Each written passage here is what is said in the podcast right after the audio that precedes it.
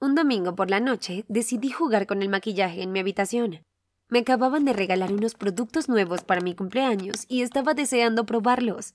Busqué algunos tutoriales de maquillaje en YouTube e intenté copiar los looks por mi cuenta cuando terminé. Estaba orgullosa de mi look, así que decidí hacerme algunas fotos. Probé diferentes poses e iluminación antes de conseguir finalmente un selfie que me gustara. Hacía tiempo que no compartía nada en Instagram, así que decidí publicar la foto. Esperaba que llamara la atención de Luke, de este chico y de uno de mis compañeros de clase del que estaba enamorada. Elegí un filtro y luego publiqué la foto. Dejé el teléfono en la cama y decidí bajar a comer algo. Volví a subir unos 15 minutos más tarde y cogí el teléfono para ver si alguien le había dado al botón de me gusta. Sin embargo, me entusiasmó ver que bastantes personas habían comentado y que aparecía una solicitud de seguimiento, así que hice clic en ella para saber de quién se trataba. La notificación era de alguien llamado Jack y su perfil era privado, por lo que no podía ver su aspecto. Estaba confundida porque no conocía a nadie llamado Jack.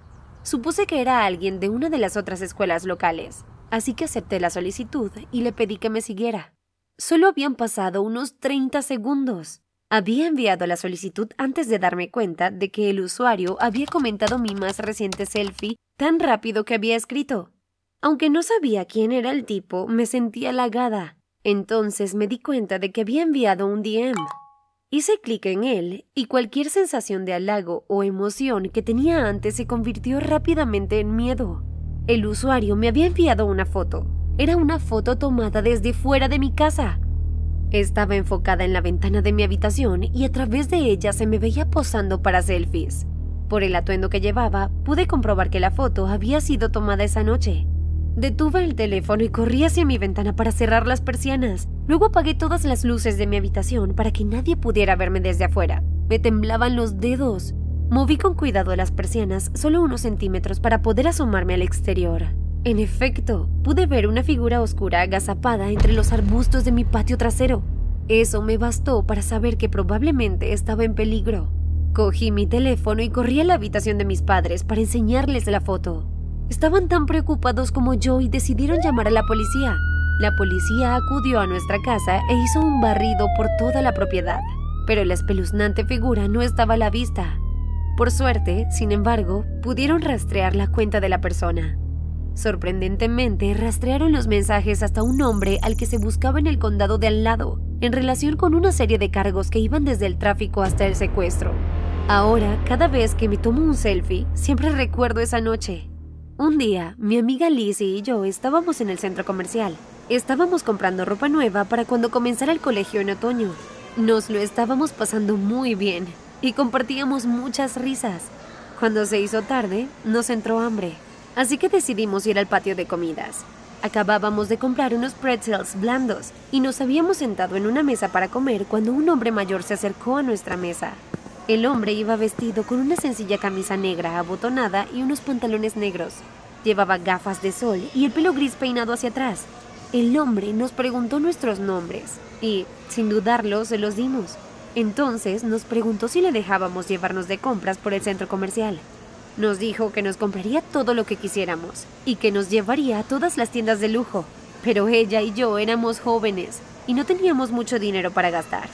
Tengo que admitir que la oferta era tentadora, pero sabíamos que no debíamos aceptar una oferta así de un desconocido.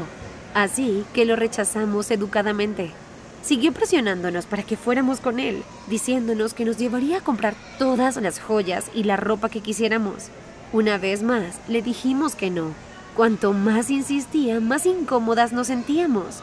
Finalmente, decidimos abandonar el patio de comidas e ir a otra parte del centro comercial.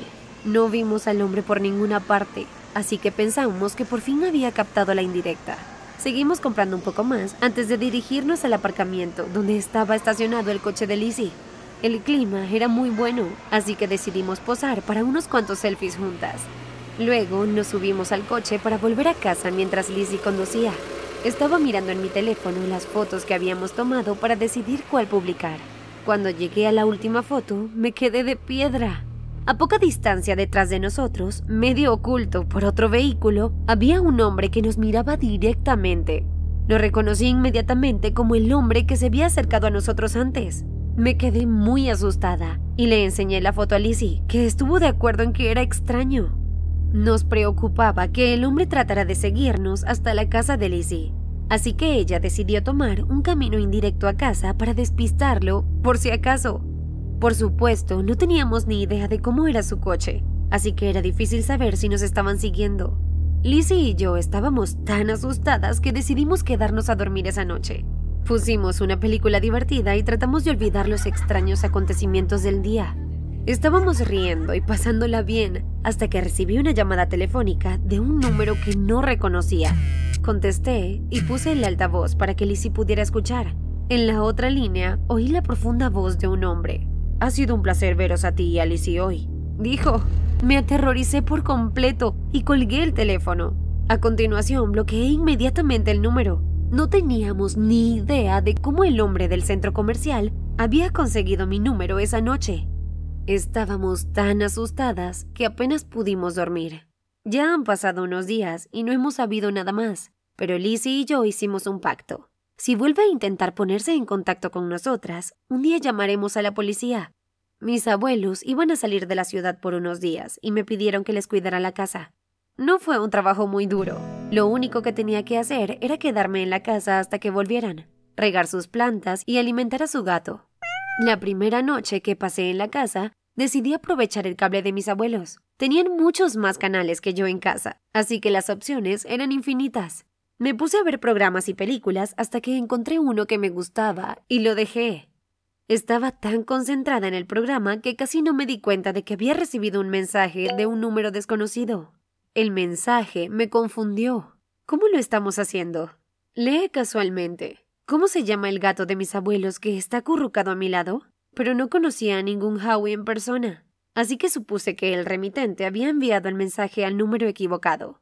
Me apetecía una merienda, así que me dirigí a la cocina para preparar un plato de brownies. Cuando terminé, volví a la sala de estar y cogí el teléfono. Me sorprendió ver el número de antes. Me había vuelto a enviar un mensaje sobre lo que haría por un brownie en este momento. Vi que era extraño, pero aún así sabía que había una gran posibilidad. Era solo una coincidencia. Creo que te has equivocado de número, respondí. Luego me dirigí al dormitorio de invitados donde dormiría esa noche. Maté el tiempo antes de ir a la cama grabando videos, chateando con un par de amigos, haciéndome algunos selfies y recorriendo las redes sociales. Estaba a punto de enchufar el teléfono al cargador cuando oí un ping que me indicaba que había recibido un mensaje de texto. Era el mismo número de antes. Eres una gran panadera, decía. Me quedé perpleja con el mensaje cuando de repente este número me envió una foto. Le di un toque y lo que vi me hizo acelerar el corazón.